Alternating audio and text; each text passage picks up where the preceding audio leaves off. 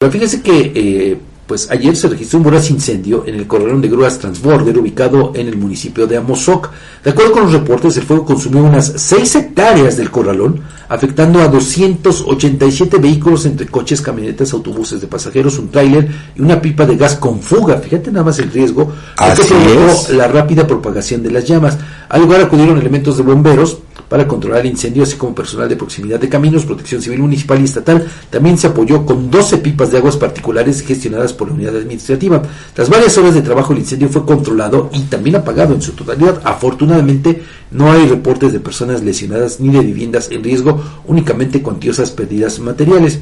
Pues sí, ya lo vimos, ¿no? Pues cuántos vehículos que se incendiaron, casi 300 y bueno, las autoridades ya están investigando el origen del incendio y los daños ocasionados en el corredor, que bueno, pues no Edgar, representa además una auténtica bomba de tiempo. Por supuesto. Fíjate, Fabián, lo que me llama la atención, ok, está un, eh, una pipa de gas, bueno, un, una unidad, pero tenía gas, Fabián. Sí.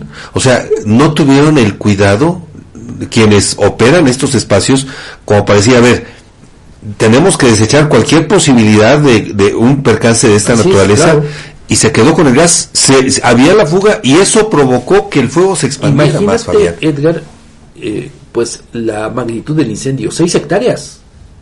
O sea, también es una cantidad impresionante. Pero, Fabián, tantos vehículos. A, bueno, ¿a cuánto pues, equivaldrían esas seis hectáreas? No lo sé, pero aparte, mira, aquí deben de dar gracias.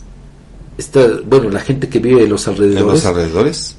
De que no hubo una tragedia de dimensiones mayúsculas, de dimensiones mayúsculas, porque, bueno, con esas condiciones, con tantos vehículos, bueno, la verdad es que sí era para esperarse